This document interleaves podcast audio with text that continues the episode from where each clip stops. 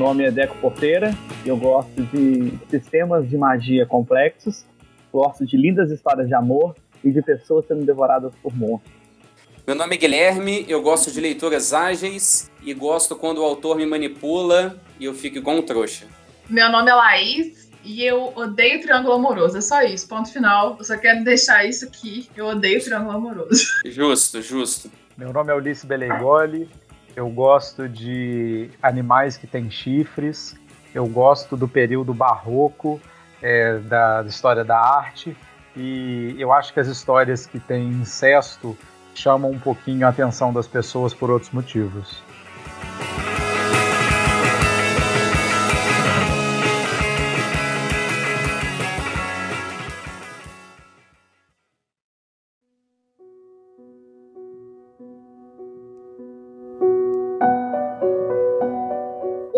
De hoje foi eleito pelo Deco, que é o livro Sombra e Ossos. É o primeiro livro de uma trilogia a trilogia Grisha, mas eu vou deixar o Deco introduzir. Antes dele fazer isso, só avisando todo mundo que a parte inicial da nossa conversa vai ser sem spoiler. Então você pode ouvir para saber, ah, será que vale a pena ler o livro? Será que eu vou me interessar? Quando chegar os spoilers, a gente vai avisar. E no início, como sempre, a gente tem esse nosso esqueminha, a gente dá uma nota inicialmente, a gente discute o livro, né? Enfim. E ao final a gente revê nossa nota, a gente vai aumentar, a gente vai abaixar. Então, essa, é, é, a gente vai ver se a gente vai sair em column aí durante a discussão. Deco, por favor, introduza o livro. Deixa eu introduzir o livro em vocês. É, a gente vai falar do livro da a Laís falou, é o Sombra e Ossos, é o primeiro livro da trilogia Grisha. O livro foi escrito para uma moça que eu não sei falar o nome dela perfeitamente. De acordo Bardugo? É, não. Vou falar o primeiro nome dela também, né? Que a gente é íntimo, né? É, Lee Bardugo, ou Liggs Bardugo, não sei de onde é sua, o seu inglês, se é britânico ou americano. Ela é uma, uma escritora israelita, mas acho que, se não me engano, ela é naturalizada nos Estados Unidos. E esse, essa trilogia vendeu mais de 3 milhões de cópias. E, se não me engano, ficou em oitavo lugar na best-sellers do New York Times. Todas as listas que eu vejo nos últimos anos sobre melhor livros de ficção, fantasia, sempre o nome dela aparece. E eu nunca entendi porque não, não eram livros que eu ouvia falar no nosso meio, apesar da idade. Li esse livro de indicação de um amigo no ano passado e tive uma, certas opiniões e reli agora porque eu acho importante uma releitura. O livro, a história, eu vou ser bem breve, ele fala a história de Alina, que ela é uma órfã, ela fica num, mora num pseudo-orfanato junto com o rapaz, o Mali, quando são crianças, eles testam eles para ver se eles têm superpoderes, que chamam os X-Men lá chamam Grisha, e eles, não têm poderes, e eles vão trabalhar no exército quando ficam adultos, e durante uma passagem em um, a dobra da sombra, que é um lugar bem legal, a gente vai falar mais, ela descobre que ela sim tem poderes adormecidos.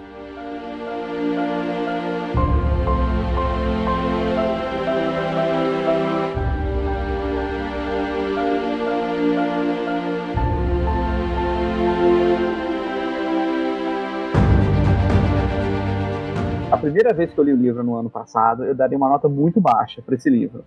Mas agora eu vou dar uma nota 6.5. Eu não sei, eu não sei se eu gosto do livro ainda não. Quero esperar vocês. Quando eu terminei de ler o livro, eu tinha uma nota e a cada, a cada minuto que passa essa nota vai diminuindo. Então fala rápido a nota, rápido. Fala que tá atualmente no seu coração. Hoje, a, nesse 5,5. A minha nota é 6. 6 e a minha nota é 8.3.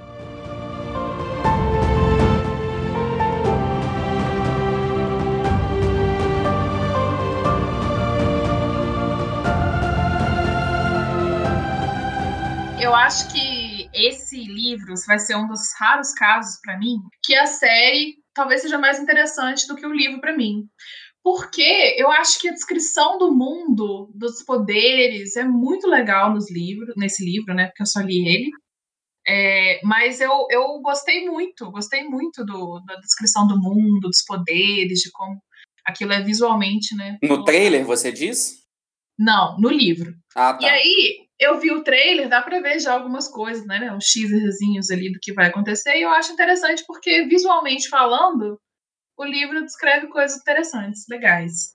Eu, para mim, o ponto forte do livro é esse. Então, eu acho por isso que vai ser legal eu, uma série. Eu já acho o contrário, Laís.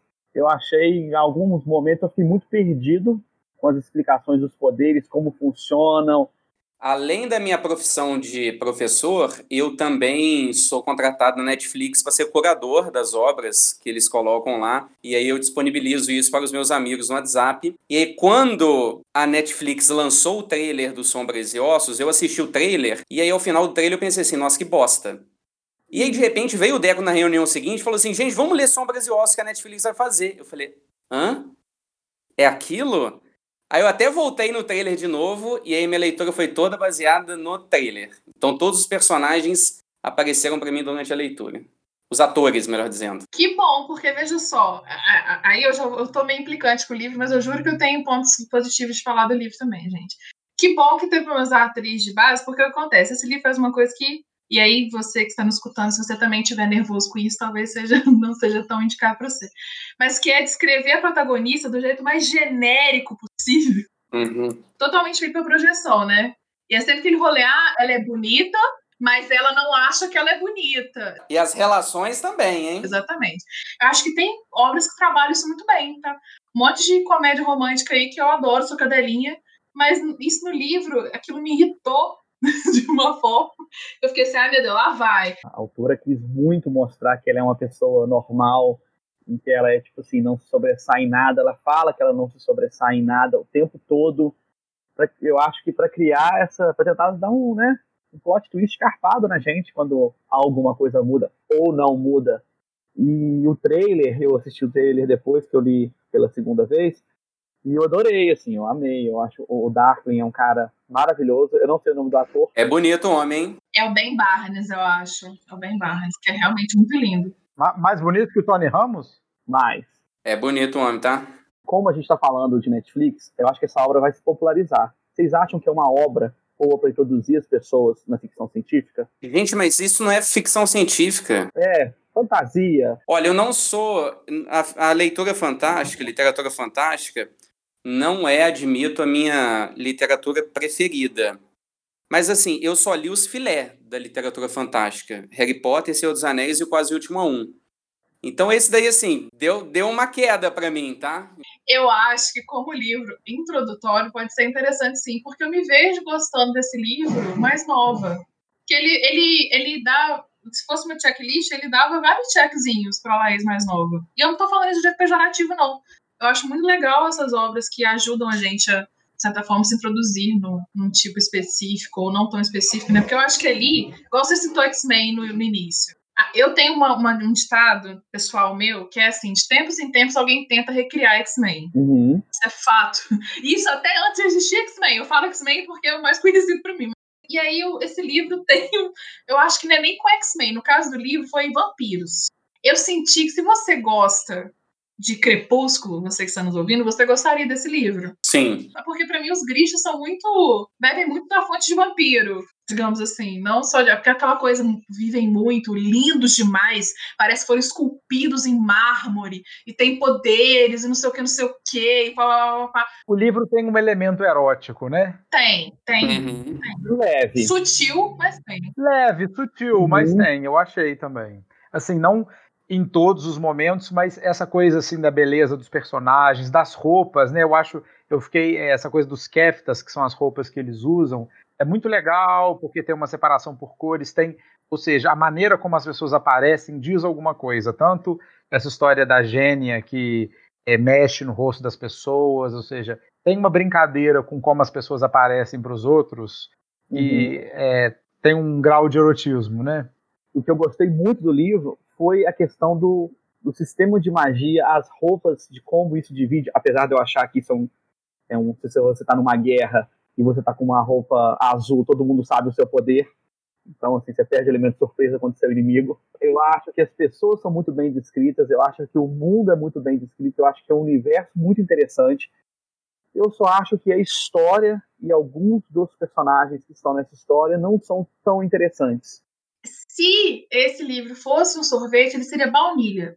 Ele faz o seu papel ali, é gostoso, orna ali com outros sorvetes. Eu acho que por ele ser o primeiro de uma trilogia também, tem uma estrada aí a ser trilhada, então muito do que a gente pode falar aqui agora pode ser né, expandido nos próximos livros. Ao mesmo tempo, que eu acho meio sem graça, eu acho que o baunilha tem sim o seu potencial e tem sim o seu valor. Então, é, é esse que eu vou falar bem do livro. Eu acho que ele é um baunilha. Uma, eu vou falar uma coisa boa desse livro também. Ele, fa, ele, ele é ambientado num cenário, num local que lembra a Rússia, lembra a Rússia medieval, digamos assim. Eu não sei se é corretamente, se é histórico falar Rússia medieval, porque não existia Rússia, né? Na, na, na, mas os elementos lembram um pouco o que eu entendo como, por exemplo, arquitetura russa, até os nomes, né? É. Uhum. Olha, tem um outro ponto positivo que vocês não citaram ainda, que é a agilidade do livro. Você come o livro. E o início é muito bom. É excelente o início do livro. E aí, só contando a minha experiência. Quando eu comecei a ler o livro, eu deitei para ir dormir, a minha esposa foi no banheiro, e aí eu comecei a ler. Li o antes, li o primeiro capítulo, li o segundo. Quando eu estava terminando o segundo capítulo, a minha esposa deitou na cama e ela falou assim: amor, desliga esse Kindle, né? E aí, como a última palavra no casal é minha, sim senhora, eu obviamente desliguei o Kindle. E aí eu desliguei o Kindle e fui deitar e eu fiquei assim, caramba, eu queria continuar, eu quero, eu quero, quero ler logo o terceiro capítulo. Então, o início é muito bom, o início te prende, você quer realmente saber o que acontece e é uma leitura muito ágil. Frases curtas assim, então você vai ali numa leitura, uma leitura muito rápida. Eu acho isso um ponto muito positivo que não é algo muito falado, né? Essa legibilidade, né? Você fazer aquela escrita que prende o leitor, é difícil fazer isso. É engraçado que eu ia falar o oposto do Gui, assim. Porque eu, eu acho que foi a pessoa que deu a, a, nota mais alta, né? Porque eu realmente gostei, eu gostei muito do livro. Assim, eu, eu me diverti, eu pensei em várias coisas. Eu gostei, acho que, de quase todos os personagens é, do livro. Eu me identifiquei com eles em alguns pontos, e os que eu não me identifiquei, eu achei que eles eram pessoas interessantes eu achei o texto, eu li uma tradução eu achei o texto muito assim, frases curtas, muito adolescente nesse sentido. Então, eu sei que o público é esse, mas eu, sei, eu quando era adolescente lia isso, eu sempre me sentia subestimado, sabe? Tipo assim, nossa, é, eu não posso nem usar um pronome relativo aqui, porque senão esse adolescente para de ler, sabe? E eu sempre me senti um pouco assim idiotizado nesse sentido. Então, foi uma das coisas que eu não sei, mas eu li uma tradução, tá? Tô falando isso porque, né, alguma coisa escrita em outra língua é outro rolê. Então, eu estava lendo a tradução. Mas eu gostei muito da Alina Starkov, que é a protagonista. Eu adorei essa personagem. É, eu adoro, é, eu tenho lido coisas narradas em, em, primeira pessoa, né? E eu acho que é uma coisa assim, é, narrar em primeira pessoa é muito fácil, de alguma medida, porque a gente se identifica com aquela pessoa, a gente acompanha né, a pessoa de um lugar mais íntimo, mas ao mesmo tempo eu acho difícil, porque você tem que. O personagem tem que se autodescrever, tem que descrever os outros, tem uma coisa né, que eh, fica tudo na mão de, desse personagem, a impressão que a gente tem no universo. E eu gosto muito do, do, do, jeito que a Alina transita com o seu próprio olhar. Ela não, é, não tem muitas divagações, mas ela separa as coisas em, em, lugares muito visíveis. Então ela fala ah, aquilo ali é tal pessoa, aquilo lá ela mapeia para gente um universo que é todo novo para ela, porque isso é um barato. Tudo que está acontecendo para a Aline é muito novo em várias medidas. E eu acho que ela faz um bom mapeamento disso. E eu gosto muito da, da história dela com o, o outro, um dos outros protagonistas, que é o, o Darkling, né? Que é o, o Grisha super poderoso lá, que ela vai conhecer.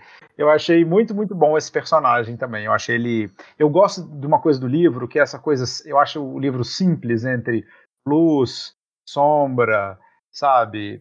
É, te, é, são é, conflitos antigos, território, poder. Assim, achei ele simples e eu achei que isso é importante nisso que a gente está falando de ser uma entrada para os adolescentes, né? Na literatura fantástica, eu achei um livro simples e palatável, assim. Eu, eu, eu tenho muito interesse na, na, na literatura, eu vou falar jovem adulto, né? O adolescente, eu gosto, assim, é um livro, esse livro, tanto que eu procurei para ler, eu achei ele tem muitas similaridades com outros livros. Isso, isso, é uma coisa que eu fiquei um pouco pensativo, assim, né? Essa tem uma estrutura básica, né, que ele segue. É, durante essa leitura eu até confundi um pouco com o livro A Rainha Vermelha. É, mas é a jornada do herói, né, tradicional. Mas a Laís falou um negócio que ela prevê né, as coisas ela vê. Gente, eu só tomei caixote desse livro. Eu falo, quê? Eu também, eu também. No... Gente, olha! Eu só fui tomando até o final, até o último final, falando, gente, não vi que isso ia acontecer. Então talvez eu esteja bem apartado também da, desse tipo de narrativa dessa personagem, né?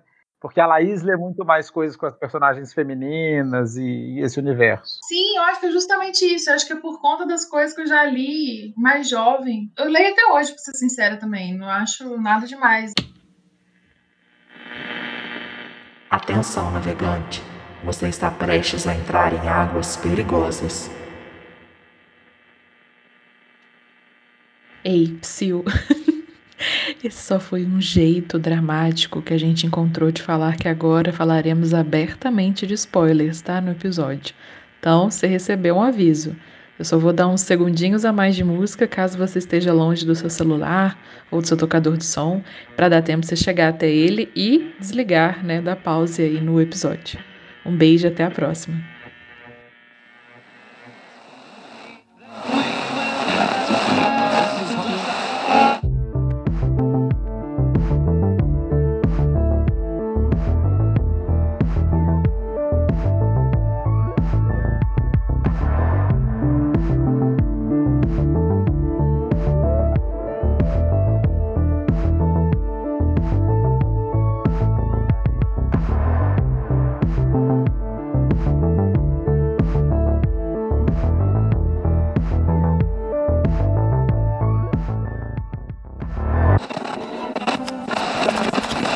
Mas você sacou a virada do Darkling? Dele ser do mal? Dele não, então, mal? deixa eu explicar. Não, que ele é do mal, gente, pelo amor de Deus, né? Assim.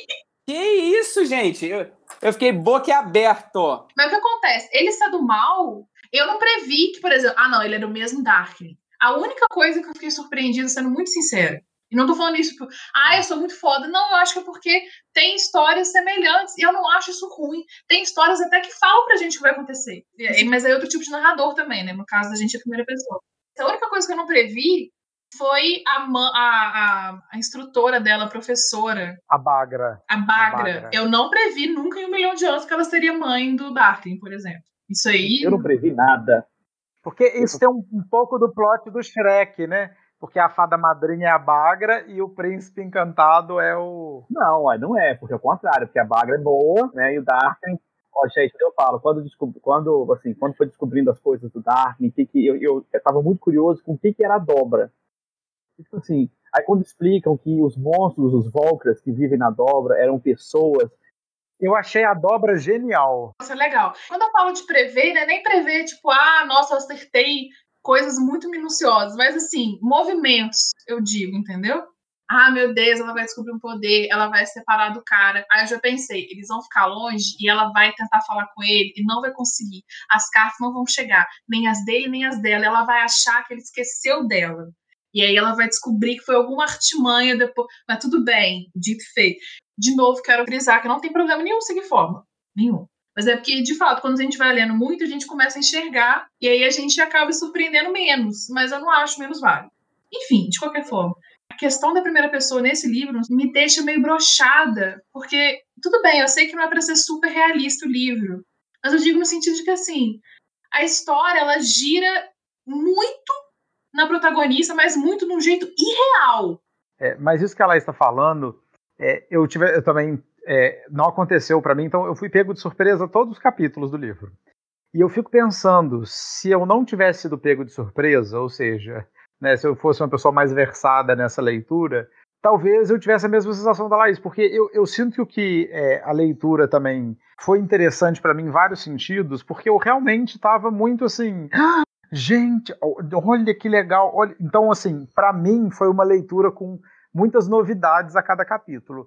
E eu e isso foi um dos pontos altos. Então eu confesso que seu também. Porque às vezes isso acontece, né? Você começa a ver um filme, aí você saca um negócio, e aí você passa o filme inteiro falando assim, ai meu Deus, só tem que esperar acabar esse negócio, né? E eu acho horrível também. Várias vezes eu vou ver um filme, aí você vê, aí você fala, ah, tá bom, acho que é aquela mulher ali que matou não sei quem. E aí você fica duas horas lá assim.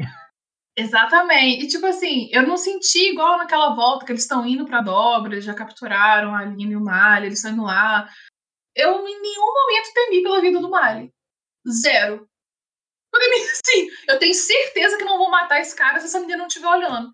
Porque tudo tem que acontecer ali na frente dela pra ela tomar uma reação. Tudo é ela tá reagindo aos outros. E tudo bem, que ela tá apresentando o mundo pra gente. Eu acho que isso tem um propósito. Só que aí. Ah, nossa, o Mario, será que ele morreu? Certeza que não, amiga. Ah, será que a gente vai encontrar o servo? Vai sim, amiga, eu tenho certeza. Eu acho que um dos maiores problemas para mim desse livro foi a personagem principal. Eu concordo com você. Eu acho que ela é, às vezes ela, ela parece um robô falando. Eu acho que falta. Ela estava tão desanimada para esse essa história, sabe? Eu falo, ah, ela, ela não estava afim. E respeito ela, porque às vezes você não está afim de uma aventura.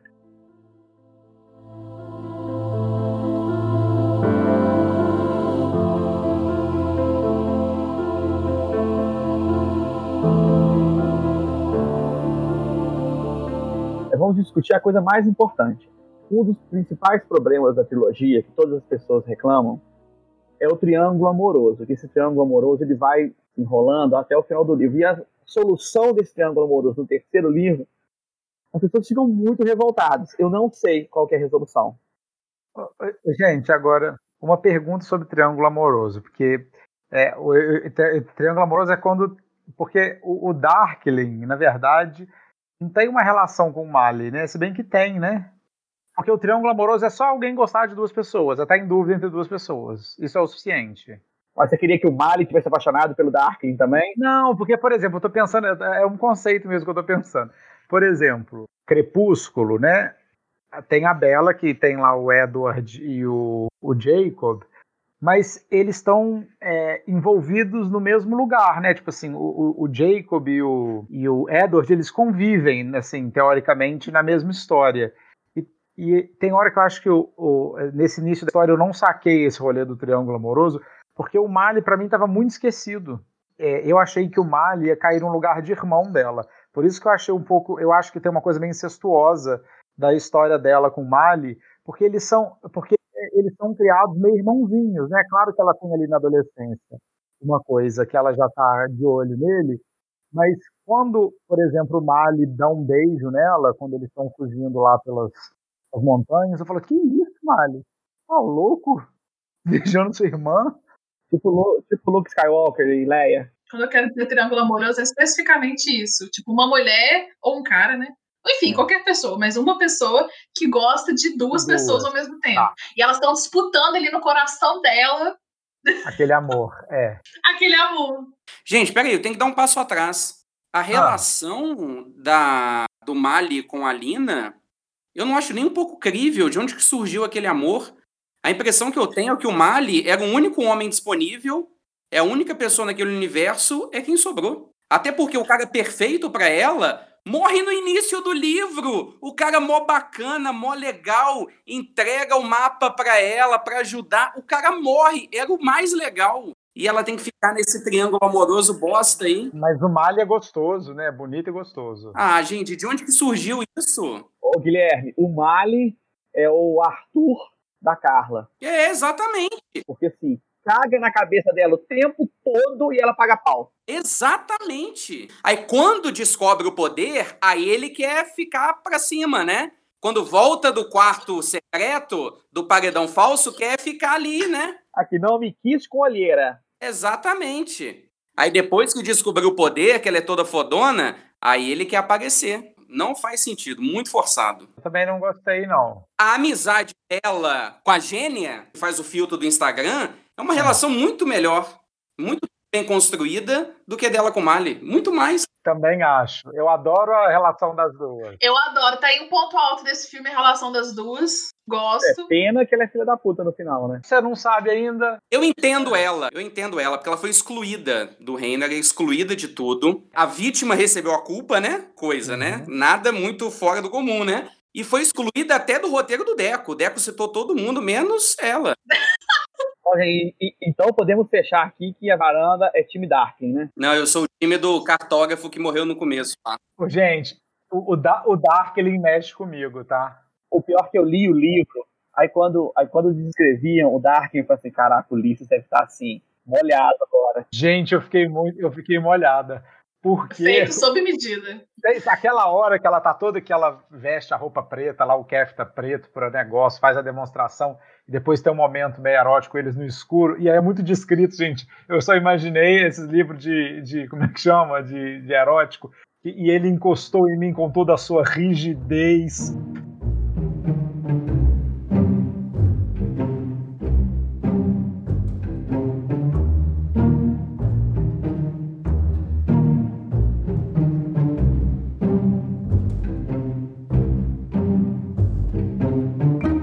gente, eu tô zoando o livro, mas assim, no geral, é que eu, eu, eu retomo o que eu falei no início, que ele é baunilha. Ele tem o seu valor, sim. Ele tem potencial e ele, ele tem o seu lugar. Ele pode saciar a sua fome no dia que você tá assim, cara, eu queria muito um sorvete agora. Tá muito quente. Só tem baunilha, tudo bem. Você vai gostar. Igual o Gui falou, ele é um livro que você lê rápido, você consome rápido, então é gostoso. Para mim, ele é um chicabon. Ele é, ele é simples, porém, ele dá prazer. Para mim, ele tá entre o Chicabon e o Tablito, esse livro. Porque tem várias horas que eu mordi lá dentro o chocolatinho. Por exemplo, eu amo as escolhas estéticas, eu gosto do cervo, né, do viado, da coisa do chifre, da, de, das coisas com as cores, com a luz e a escuridão. Eu, essa sombra, é, é, aquela cena final da, do, do esquife terrestre, é, e, é, que tudo é consumido pela sombra e abre só o caminho com a luz. Isso Nossa, é lindo. Isso é lindo. Então, eu, eu gosto. É, as escolhas estéticas do livro, os nomes, as coisas eu gostei muito, sabe? Por isso que eu acho que a série vai ser uma ótima. Eu acho que vai ser interessante, acho que vai ser viciante de assistir, você vai querer ver, vai querer consumir, enfim. E eu gostei do final, a parte lá que ela pega e destrói o barco. Eu falei, ah, é uma profundidade nessa personagem. Ela acabou de massacrar 40 pessoas. E pessoas inocentes. Inocente não, que ninguém quis ajudar ela. Ninguém quis ajudar ela. Ela falou: me ajuda, esse cara é um louco. A Bardugo tem muito que aprender ainda lendo o Quase Último a Um, porque tem umas questões ali de, de roteiro, umas falhas meio gritantes. Ela começa o antes é, com uma narração em terceira pessoa, apresentando a Lina e o Mali. Termina com com um depois, que aí volta para uma narração em terceira pessoa, que todo mundo sabe que são os dois, não tem mistério nenhum. Enquanto no quase último, no finalzinho, tem uma troca de narração, né? Que você fica assim, caramba, virou primeira pessoa, quem que tá falando? Então, acho, ela ainda tem muito o que aprender ainda, tá? Quem é ela na do pão, hein?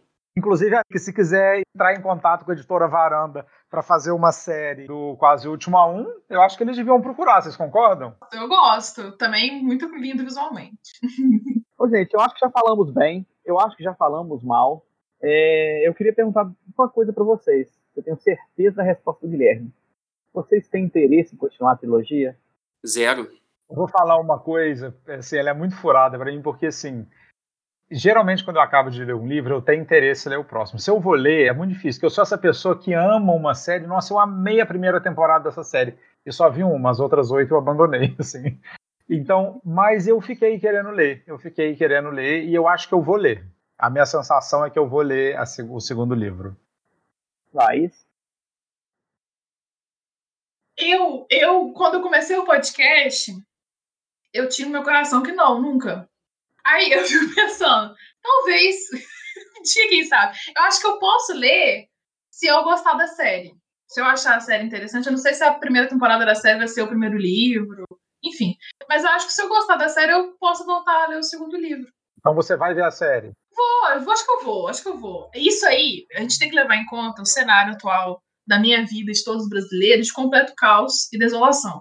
Então, assim, eu não sei se eu posso firmar esse compromisso de ver a série, mas eu posso firmar o meu compromisso com o escapismo. Então, se eu chegar um dia e eu tiver assim, ah, essa série aqui tá aqui, ó, ah, eu já tenho uma introdução aqui com, com esse mundo, vou dar uma chance para ela. É capaz que eu dê uma chance para ela, mas agora me comprometer, eu só me comprometo com a varanda. E é ponto final. Agora, eu quero dizer que os nossos podcasts têm muito efeito, porque a gente leu Aniquilação, e aí eu falei com a minha mãe que eu tinha gravado o podcast sobre Aniquilação, e ela quis ler o livro. Ela leu o primeiro livro, ela ouviu o podcast, ela amou, ela falou, nossa, vocês são muito inteligentes, mal conhece a gente, né?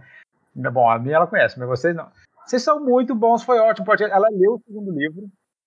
E agora ela está tá lendo o terceiro livro da, da trilogia Comando Sul. Ela vem comentar comigo: Nossa, eu não entendo nada, mas é tão bom, vocês deviam gravar um sobre os outros livros para a gente entender melhor. Então, esse podcast pode abrir portas aí para os leitores. Então, e você, Débora, você vai ler?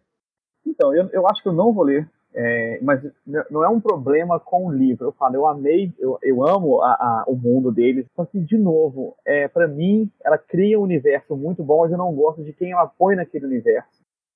É, a, os personagens eu, acho, eu não acho interessante, alguns deles eu acho um pouco piegas, não sei, é, sabe, você, você tá num lugar muito legal com pessoas desinteressantes. Tipo eu no podcast da varanda. Mas você é legal, Deco. A gente gosta de você. Você não é tão desinteressante assim, não. Eu acho que eu não vou ler os livros, assim, mas se os livros caíssem em minhas mãos, como os outros dois caíram, eu leria sim e assistirei a série no dia day one. Eu vou estar assistindo a série porque eu quero muito ver uma outra aproximação, uma outra leitura nesse universo.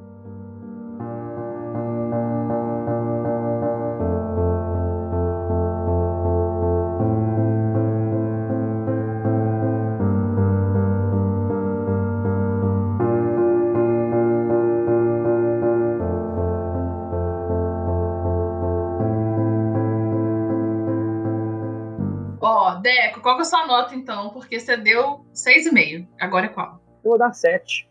Eu acho que o, o, durante a leitura, o Ulisses entrou em contato comigo e a gente conversou sobre algumas coisas do livro. Ele falou: Olha, eu achei isso muito interessante, deu uma ideia para ele para um outros projetos. Foi mesmo. Eu acho que quando alguma coisa te inspira, alguma coisa de boa tem ali dentro. Justo. Gui, você deu 5,5.